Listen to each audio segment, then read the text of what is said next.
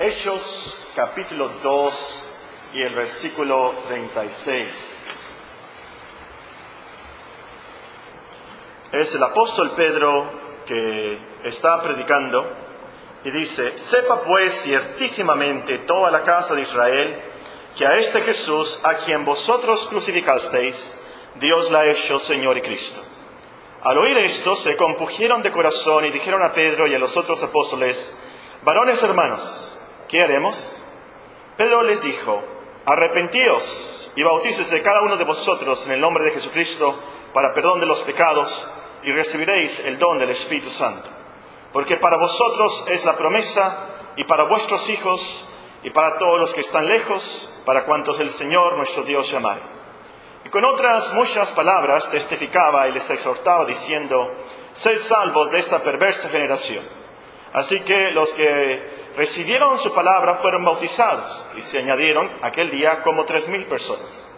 Y perseveraban en la doctrina de los apóstoles, en la comunión unos con otros, en el partimiento del pan y en las oraciones. Y sobrevino temor a toda persona. Muchas maravillas y señales eran hechas por los apóstoles. Todos los que habían creído estaban juntos, tenían en común todas las cosas. Vendían sus propiedades y sus bienes y lo repartían, repartían a todos según la necesidad de cada uno. Perseverando unánimes cada día en el templo, partiendo el pan en las casas, comían juntos con alegría y sencillez de corazón, alabando a Dios, teniendo favor con todo el pueblo. Y el Señor añadía cada día a la iglesia los que habían de ser salvos. Dios mediante, a finales de noviembre, voy a ir a Colombia a compartir un módulo de teología sobre eclesiología. Ahora, eclesiología es eh, la ciencia, la rama de la teología sistemática que estudia lo que es la iglesia, el nombre de la iglesia, su origen, eh, su naturaleza, descripciones bíblicas, algo de la historia, eh, todo lo que tiene que ver con la iglesia. Una de las reglas que tengo como pastor es no compartir en otra parte lo que no comparto aquí en mi propia iglesia. Yo sé, el módulo es eh, para pastores y seminaristas, teólogos avanzados, y ustedes no son pastores, por supuesto, no todos, pero creo que puedo compartir algo de los devocionales que tendremos al principio de cada sección. Me gusta así empezar eh, las clases allá, tener un devocional de la palabra de Dios y luego tener la, clase en sí. Los devocionales, por supuesto, van a tener que ver con la iglesia. Y esta tarde vamos a estudiar de Hechos, iba a decir Lucas, Lucas lo escribió, el libro de los Hechos, es de Hechos 2.47, lo que escribió Lucas en, el último, la última parte del texto, Hechos 2.47, dice en la última parte, y el Señor añadía cada día a la iglesia los que habían de ser salvos. Y el Señor añadía cada día a la iglesia los que habían de ser salvos. Este es nuestro texto para esta tarde. Y la frase comienza con la letra Y. Y aquí es muy importante esta letra Y. Y el Señor añadía. Y, por supuesto, nos lleva a pensar en el contexto. ¿Qué había pasado? Todo lo que había pasado en la historia hasta ese momento, en lo que nos cuenta ellos dos especialmente, tiene que ver con la verdad de nuestra frase. Ahora, ¿qué había pasado? Ustedes leen el principio del capítulo 2, el Espíritu Santo había descendido de una manera especial sobre los discípulos, sobre los creyentes. El apóstol Pedro había predicado un gran sermón, tres mil personas se habían convertido. Los cristianos, dice, estaban perseverando, alabando al Señor y compartiendo para las necesidades de los demás. Entonces, aprendemos de esta letra en sí que el Señor añadía a la iglesia, sí, pero no sin medios. El Señor añadía a la iglesia, pero no sin la obra del Espíritu Santo, no sin la predicación de la palabra, no sin el testimonio de los creyentes. Entonces, como iglesia, no esperemos que el Señor añada a su iglesia sin que nosotros prediquemos, sin que nosotros vivamos la cristiandad. La, la, gente no va a ser atraída a la iglesia si no hay una buena predicación del Evangelio, si, si entra y ve hijos maleducados, si ve a esposos enojados con su esposa, y luego, luego se nota, por supuesto, lo podemos eh, reconocer esto. se, ve que los hijos están mal con los padres, y hay hermanos mal con otros hermanos, hermanas mal que con otras hermanas, todo, todo eso se ve. No esperemos que, que Dios, el Señor, añada a su iglesia. Pero, pero si alguien viene y nos ve cantando al Señor de corazón, y hay armonía en la iglesia, hay diligencia en hacer el bien, hay amor en la congregación, la predicación del Evangelio es clara y directa, entonces va a pensar, verdaderamente Dios está aquí. Yo necesito esta religión, esta de ser la religión verdadera. Entonces, si hay alabanzas y, predicación y, familias bien, hermanos bien, el Señor tiene esos medios y usa esos medios para añadir a su iglesia. Pero también podríamos pensar que puede haber alabanzas y puede haber predicación y puede haber hermanos aquí, pueden estar bien, pero si el Señor no añade, entonces todo va a ser en vano. Y aquí pasamos a la segunda palabra de nuestro texto. Dice, y el Señor. Y el Señor añadía cada día a la iglesia los que habían de ser salvos. No son los medios los que producen el fruto, es el Señor que añade. Uno, uno puede plantar y regar, pero si el Señor no da fruto, entonces no va a haber fruto. Imposible. O como dice el salmista, si Dios no edificare la casa, en vano trabajan los que la edifican. Entonces, por más que prediquemos, por más shows y danzas y películas que hacen algunos para atraer a la gente a la iglesia, por más música eh, llamativa que se toque, todo eso será en vano. Todo eso será en vano. Solo el Señor puede añadir a la iglesia. Y también hay que notar la palabra aquí que describe a, Dios en nuestro texto, el Señor dice, y el Señor eh, no dice Dios, no dice Jesucristo, no dice Jesús, no dice Cristo, dice específicamente Señor. Y es obvio que se refiere a Cristo aquí por el contexto. Se refiere a Cristo, a Jesús resucitado, como nos dice en el versículo 34 al 36. O vean el versículo 39. Porque para vosotros es la promesa y para vuestros hijos y para cuando todos los que están lejos, para cuantos el Señor nuestro Dios llamare. Y, y, precisamente esta palabra recalca la deidad de Cristo, que Él es Dios, Él es la majestad, es la sustancia misma del Padre. Señor es exactamente la misma palabra que se usa en el Antiguo Testamento para traducir la palabra Jehová. Unos griegos tradujeron el Antiguo Testamento en hebreo y para traducir la palabra Jehová usaron exactamente esta misma palabra. Palabra, la palabra Señor. Si están interesados en el griego es curioso. Esa es la palabra. La misma palabra de Dios del Antiguo Testamento es Cristo, es Dios. Entonces, esta palabra recalca que Cristo es amo, es el gobernador soberano, con todo el poder omnipotente de Dios. Y es por eso que Él puede añadir a la iglesia, porque Él es Dios, Él no es un hombre como nosotros nada más, Él no fue un gran nada más, Él, no nada más fue un gran filósofo, fue mucho más que eso. ¿En qué año estamos? ¿Años qué? Año 2013. ¿Por qué estamos en el año 2013? Aún el mismo mundo reconoce, algo pasó hace 2013 años. Alguien nació y la historia lo reconoce. No lo podemos borrar de la Biblia y no lo podemos borrar de los libros seculares. Algo pasó en la historia, algo pasó sorprendente, tan trascendente, de cambiar aún el calendario de los romanos y del imperio y de todo el mundo. Cristo, Dios en carne, vino a este mundo y porque es el Señor, porque Él es Dios, entonces puede añadir a la iglesia, puede atraer a la gente, darles fe, cambiar su corazón, darles hambre por la palabra, convencerlos de su pecado y les da el arrepentimiento, porque Él es el Señor, porque Él es Dios, puede mostrarles las glorias eternas de Dios Padre para que le alaben como se merece. Palabras entonces importantísimas aquí. Es la clave de todo. Y luego tenemos la palabra añadía.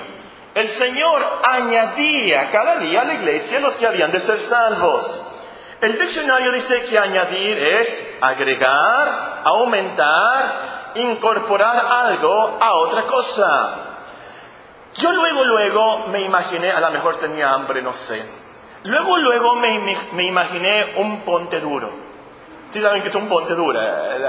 Ah, vimos a los hot dogs, no sé si está toda la ciudad de los hot dogs allá cerca de Mazón, ¿verdad? Y que, Albertita dice que sí, entonces todavía está ahí la ciudad de los hot dogs. Y que no, y vendía ahí ponte duros. Muy buenos, riquísimos, se los recomiendo. Y me puse a pensar, ¿cómo se hacen los pontes duros? Pues ya me imaginé, pues primero una bolita de maíz, palomitas de maíz, y ahí se le pone la molaza o la azúcar, no sé, lo que, como, y, se van agregando ahí hasta que está esa, e, esa bola ya hecha. Se añade. Y hace de la misma manera. Y el Señor añadía cada día a la iglesia los que habían de ser salvos. Había un grupo de creyentes, sí. Primero fueron los doce, ¿se acuerdan? Y luego hubo setenta, y luego más, y, y, aquí tres mil, y, añadía, aumentaba. Estaba agregando a ese grupo, estaba agregando a la iglesia. Y esto nos enseña, hermanos, que Dios no nos salva para que seamos independientes, para que estemos aislados, para que no vengamos a la iglesia. Dios nos salva para que estemos en el grupo, en la congregación, en la asamblea de su pueblo. Él no quiere que estemos solos, aislados, independientes. No, no, no, no. Dios siempre nos salva para que tengamos comunión, que tengamos compañerismo, que estemos bien unidos los unos con los otros. Y esta es la lección práctica aquí. Él nos añade para que sigamos unidos, que haya una conexión, una conexidad, como se nos exhorta en Efesios. Siguiendo la verdad en amor, crezcamos en todo aquel que es la cabeza, esto es Cristo de quien todo el cuerpo, bien concertado y unido entre sí, por todas las coyunturas que se ayudan mutuamente, según la actividad propia de cada miembro, recibe su crecimiento para ir edificándose en amor. Entonces, oh, qué bueno que estás en la iglesia, que vienes a la iglesia, qué bueno, qué bueno. Es testimonio de que usted cree esto. Pero no salgas corriendo no salgas corriendo después del culto sin siquiera saludar a los hermanos. Y no te olvides de los hermanos después del domingo. Conéctate, para usar esta palabra, conéctate, únete, conéctate con los hermanos, aunque sea a través de Facebook o WhatsApp. Si no saben WhatsApp, le preguntan a la hermana de Orozco, ¿verdad? Ya sí sabe qué es WhatsApp. Conéctate, Sigue, continúa orando, busca cómo está y qué pasó con hermana, no vino, ¿dónde está? Ahora, ¿de quién es cumpleaños? ¿Quién va a cumplir años la próxima semana? Francisco Ignacio, eh, el teléfono es de San Pedro, hay que buscar dónde, cómo nos conectamos, cómo le decimos a él, lo animamos, que oramos por él en la iglesia. El esposo de nuestra hermana Celia, el señor es cumpleaños la próxima semana. Hay que animarlo, hermano, recordamos a la hermana. Y hay esa unión y comunión. Y para eso nos llama Dios. Y esta palabra nos enseña de esto. Otra cosa. Si un hermano fallece en la iglesia, la iglesia no decrece. Ese hermano sigue siendo parte de la iglesia en el cielo. O como dicen los teólogos, ahora es parte de la iglesia triunfante. Y el punto es que el Señor siempre añade Siempre, siempre, siempre, siempre, siempre está añadiendo. La iglesia siempre, siempre crece, aumenta, siempre va hacia adelante. Como dice el corito, no sé, hace mucho que no lo cantamos, si lo recuerdan, en las luchas y en las pruebas, la iglesia siempre sigue caminando, nunca se detiene más que para predicar. Y esto es muy cierto. El Señor siempre va a añadir a la iglesia hasta que sea la iglesia gloriosa, completa de Apocalipsis capítulo 21 o de Efesios 5. Ahora, las siguientes palabras de nuestro texto son cada día. El Señor añadía cada día a la iglesia los que habían de ser salvos. El Señor no tan solamente añade los domingos, Él añade también los lunes y los martes y los miércoles y los jueves y los viernes y los sábados, todos los días. Porque todos los días Él es poderoso para salvar. Y todos los días nos puede usar a nosotros para añadir a su iglesia. Él puede usar lo que hacemos a diario. Tú entregas un folleto mañana. Tú dices una palabra en tu escuela, en tu trabajo. Él puede usarla. Tú tienes una buena actitud en tu casa, con tus vecinos. Tú tienes una sonrisa en tu trabajo. Dios puede usar eso es, todos los días. Y Dios usa eso, el Señor usa eso para añadir a su iglesia y salvar a su pueblo a través de nosotros todos los días. Ahora tenemos la palabra clave en nuestro texto y clave de eclesiología y de esto me voy a concentrar en el módulo, pero vamos a ver lo básico aquí. El Señor añadía cada día a la iglesia los que habían de ser salvos. Desafortunadamente hay algunos que se avergüenzan de la palabra iglesia y hasta por mercadotecnia, no es otra cosa más que mercadotecnia, no les gusta usar la palabra iglesia en el nombre de su iglesia, de su congregación. Y buscan algún nombre a mejor llamativo o, un nombre que no haga pensar a las personas en la religión. Uy, no, no, se van a asustar si ponemos que es una iglesia, no van a venir. Nosotros no nos avergonzamos del Evangelio, no nos avergonzamos de la iglesia. El Señor no dice aquí que añadía el Señor a un club social, no dice que añadía el Señor a un compañerismo o a una asociación civil. Aquí dice añadía a la iglesia. Pero ¿qué es la iglesia? ¿A qué se refiere el texto? Bueno, lo más básico, lo más básico es que la iglesia es la reunión de hermanos en nombre de Cristo la reunión de dos, cuando, menos dos hermanos en nombre de Cristo. Leemos en Mateo 18 cómo nos debemos reconciliar con un hermano. Estamos mal, nos tenemos, que ir y, decirle, ¿sabes qué? Tú me provocaste. Me pisaste en el callo. ¿Te acuerdas que el hermano predicó de que me pisaste, que alguien me pisó? Yo era esta persona y tengo esto contra ti. Quiero que nos arreglemos. Si no te arrepientes, voy a traer un testigo. Y si no te arrepientes con los testigos, vamos a llevar el caso a la iglesia. ¿Se acuerdan? Ese es el proceso. Primero en privado, luego con testigos y luego llevar el caso a la iglesia. Y nuestro Señor, describiendo este proceso, nos define la iglesia cuando dice, si no los oyere a ellos, dilo a la iglesia. Si no oyere a la iglesia, tenle por gentil y publicano. Otra vez os digo, que si dos de vosotros se pusieran de acuerdo en la tierra acerca de cualquier cosa que pidieren, les será hecho por mi Padre que está en los cielos. Porque, y aquí está la definición de Cristo, porque donde están dos o tres congregados en mi nombre, ahí estoy yo en medio de ellos. Dilo a la iglesia, si son dos que están congregados en mi nombre, esa es la iglesia, y estoy yo en medio de ellos y tienen el poder para perdonarnos, dice, y de absolver y de reconciliar. Entonces, hermanos, esto es la iglesia en lo más esencial. Reunirse en nombre de Cristo, congregarse en nombre de Cristo. ¿Qué significa eso? Es congregarse en los méritos de Cristo, congregarse en obediencia a Cristo, congregarse para propagar el mensaje y la gloria de Cristo. Y eso es lo que lleva a los creyentes a organizarse, a esforzarse por cumplir con todas las actividades y funciones de la iglesia de acuerdo al patrón de nuestro Señor Jesucristo. Entonces, añadir a la iglesia no significa de que vengan personas a este edificio. Añadir a la iglesia es mucho más que eso, es mucho más que entrar a una capilla, a una iglesia, el edificio en sí. Porque no te haces cristiano nada más por entrar por estas puertas, eh, como diría eh, mi padre. No te haces león si te metes a una jaula de leones, por supuesto que no. Y no te haces cristiano nada más por meterte aquí donde están los cristianos, por supuesto que no. Es mucho más que eso.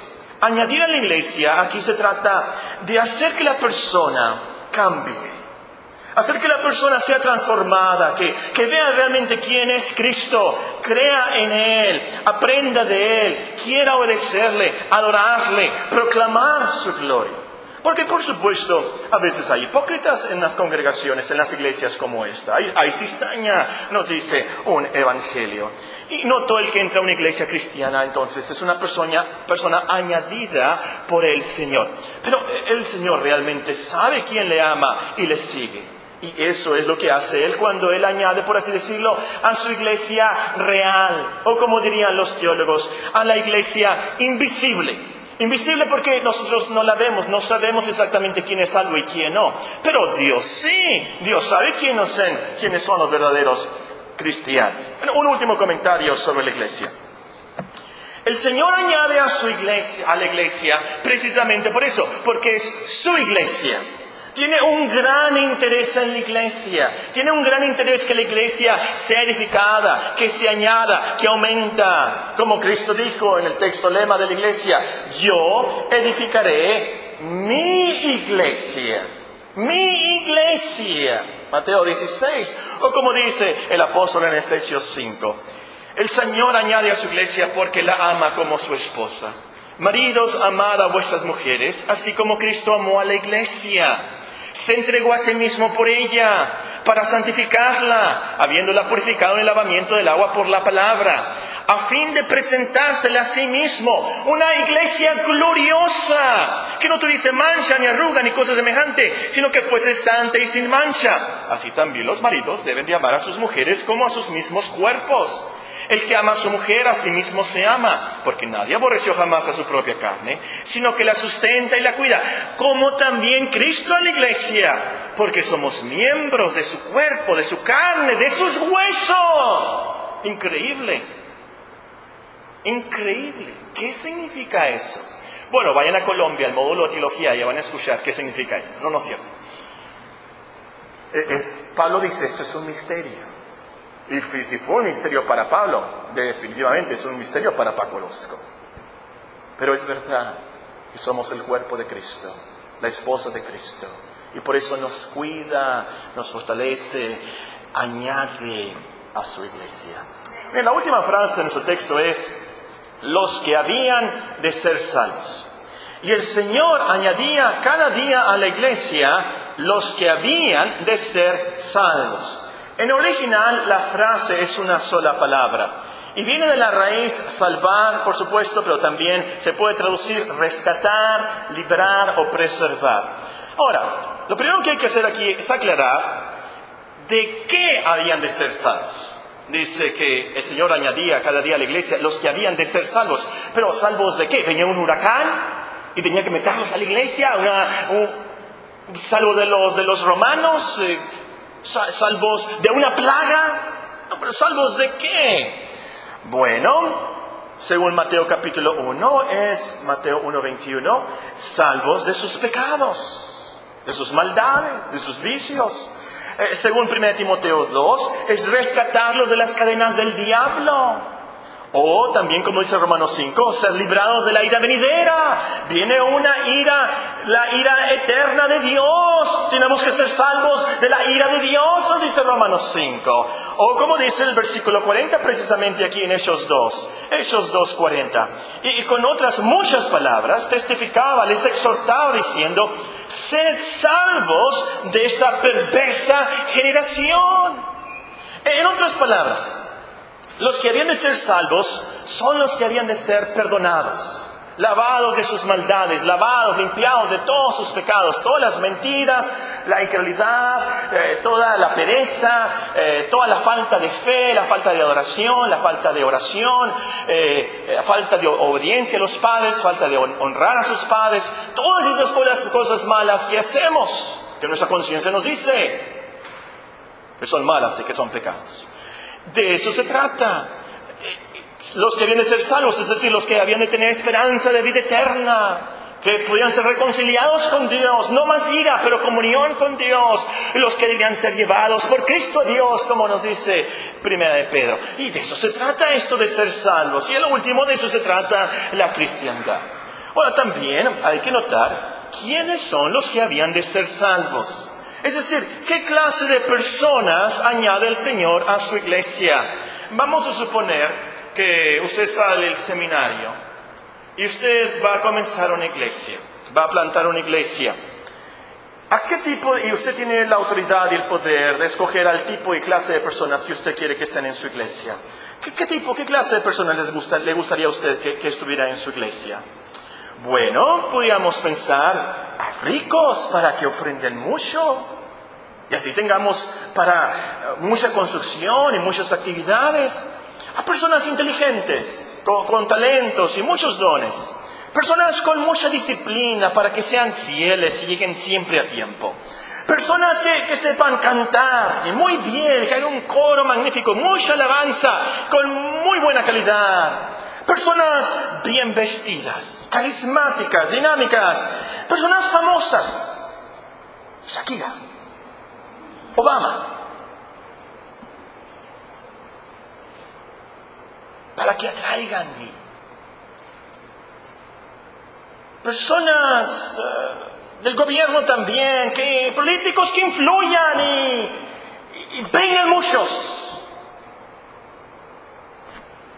¿Qué hizo el Señor? ¿A qué tipo de personas añadió el Señor?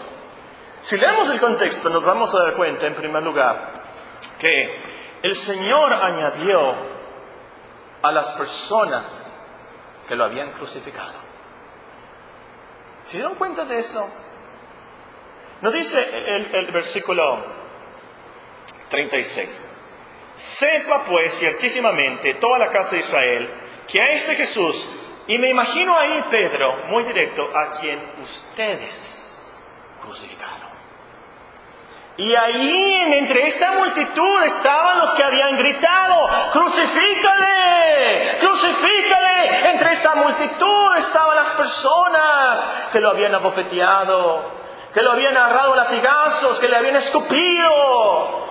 ¿Se acuerdan de nuestro Señor Jesucristo? Padre, perdónanos, porque no saben, ¿se acuerdan? Yo creo que ese día se contestó esa oración. Y esas personas, dice la Escritura, se compugieron de corazón. Porque era cierto, ellos lo habían crucificado. Y ese es el tipo de personas que Cristo añade a su iglesia. Personas que lo blasfemaron, que se burlaron de Él. Hombres y mujeres débiles, pecadores, como nosotros. Pero también quiero que vean conmigo Hechos capítulo 6 y versículo 7. ¿Qué tipo de personas añadió el Señor? Hechos capítulo 6 y versículo 7. Crecía la palabra del Señor y el número de los discípulos se multiplicaba grandemente en Jerusalén. También muchos de los sacerdotes obedecían a la fe. Qué bonito, qué bello. Aún a los mismos escribas sacerdotes que habían planeado la crucifixión, que habían guiado a la multitud. Esos religiosos de hueso colorado. Imposible pudiera pensar uno que se conviertan estos religiosos de hueso colorado. Pero el Señor añadió a la iglesia a, a personas como Saulo de Tarso, el gran inquisidor, el primer Torquemada, por así decirlo a personas como el carcelero de Filipos. Yo me lo imagino, no sé por qué, bien velludo, bien fuerte, con mucha barba, bien cruel, y siempre con un, con un látigo aquí para dar latigazos, y feo, horrible y fuerte y cruel ese hombre. Y el Señor lo añadió iglesia. ¿Qué tipo de hombres añade Cristo a su iglesia. A personas como nosotros, muchas veces crueles, religiosos de hueso colorado, débiles, pecadores. Es el tipo de personas que Cristo añade a su iglesia. Entonces, como dice Pablo a los Corintios, considerar, hermanos, vuestro llamamiento. No hubo muchos sabios conforme a la carne, ni muchos poderosos, ni muchos nobles sino que Dios ha escogido lo necio del mundo para avergonzar a los sabios. Dios ha escogido lo débil del mundo para avergonzar a lo fuerte. Lo vil, lo despreciado del mundo ha escogido Dios, lo que no es, para anular lo que es, para que nadie se jacte delante de Dios. Mas por obra suya estáis vosotros en Cristo Jesús, el cual se hizo para nosotros sabiduría de Dios, justificación, santificación y redención, para que, tal como está escrito, el que se gloría, que se gloríe en el Señor. Último comentario sobre la frase los que habían de ser salvos. La traducción de nuestra versión definitivamente es muy buena. Y, me gusta que, que, da a entender que ya estaba preparado quién sería salvo. Puesto que nos dice, el Señor añadía cada día a la iglesia los que habían de ser salvos. Dios nos escogió desde antes de la fundación del mundo. Efesios 1 nos dice esto. Dios ya tenía preparado quién sería salvo. Cristo pagó por la salvación de su iglesia en la cruz. Ya todo estaba listo. Entonces nadie ni nada podía detener que los escogidos de Dios fueran salvos. Y por eso el Señor añadió a la iglesia a esas personas que habían de ser salvos por el plan perfecto y el poderoso llamamiento de Dios. Entonces, eso es lo que nos dice el texto. Entonces, hermanos, vamos a terminar con unas lecciones aquí muy prácticas. Y el Señor añadía cada día a la iglesia los que habían de ser salvos. Entonces, usted puede saber, puede tener evidencia si es salvo o no, si usted ha sido añadido a la iglesia del Señor. Y usted puede examinar su vida se está reuniendo con otros creyentes en nombre de Cristo para alabarle, para buscarle en él, para buscarle a él, para aprender de él, para creer más de él, para obedecerle, para proclamar su gloria. Una prueba muy ah, evidente, clara, sencilla. ¿Soy salvo sí o no?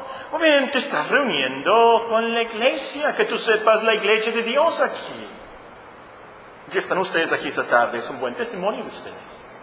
Número dos, deben recibir a todos los que el Señor añade a su iglesia.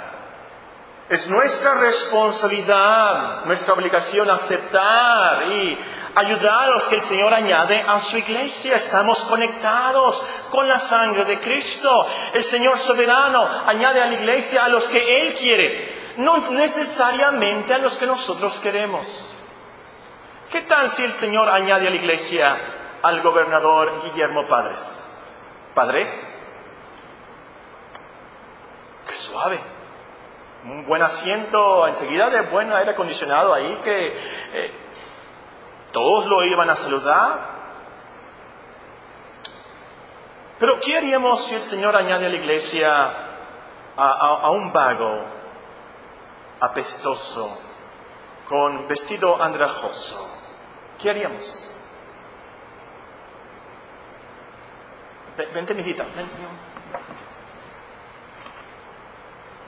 Si el Señor añade a la iglesia a esa persona, debemos ir y darle un abrazo en Cristo. Bienvenido. Bienvenido. Bienvenido.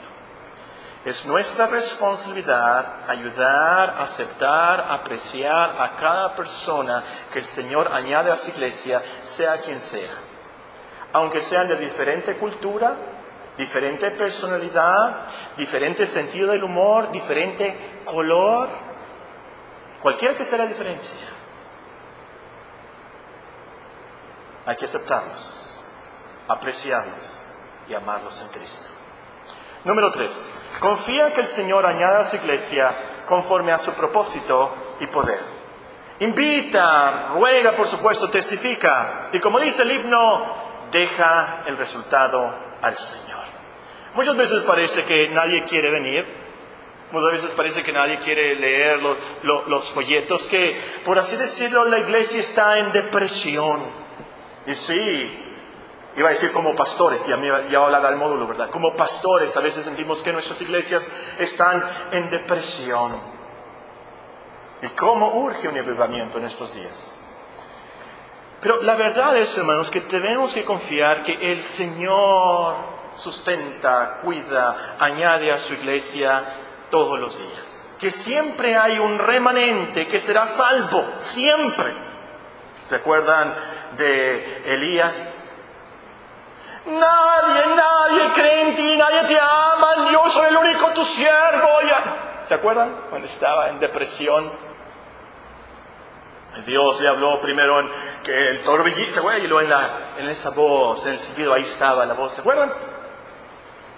¿Qué le dijo Dios?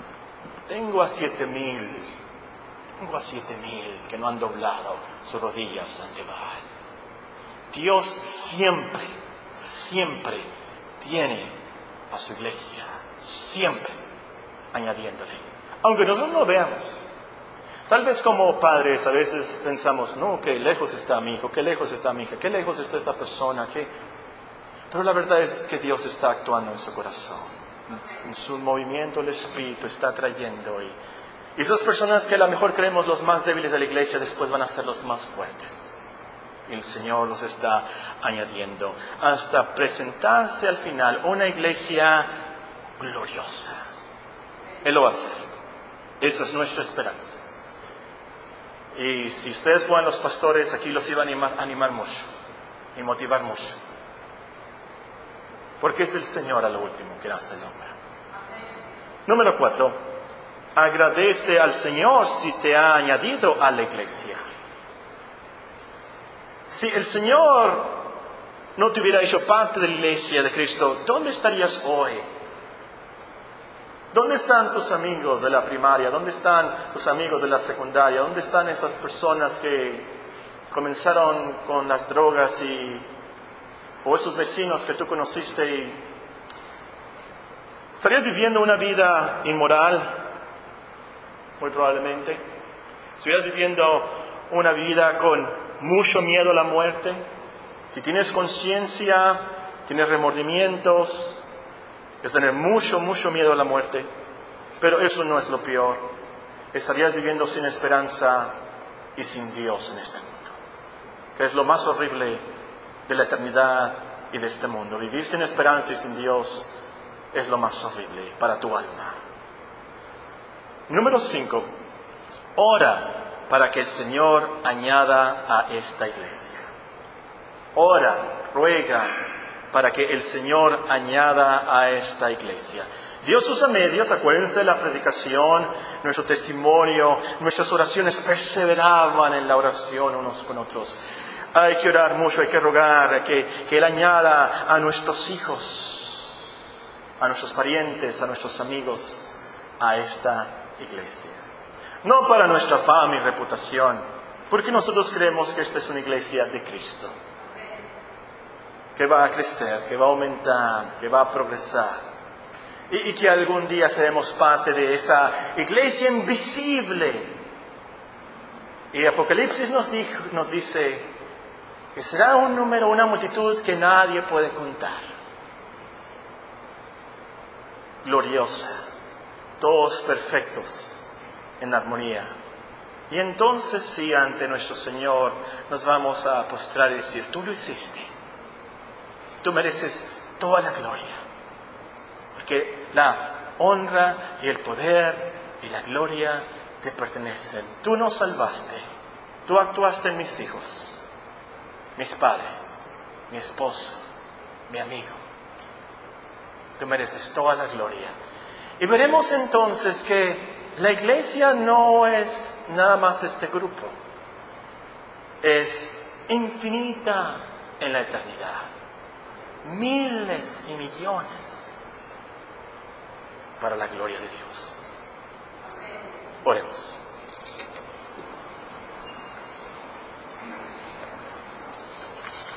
Y el Señor añadía cada día a la iglesia los que habían de ser salvos.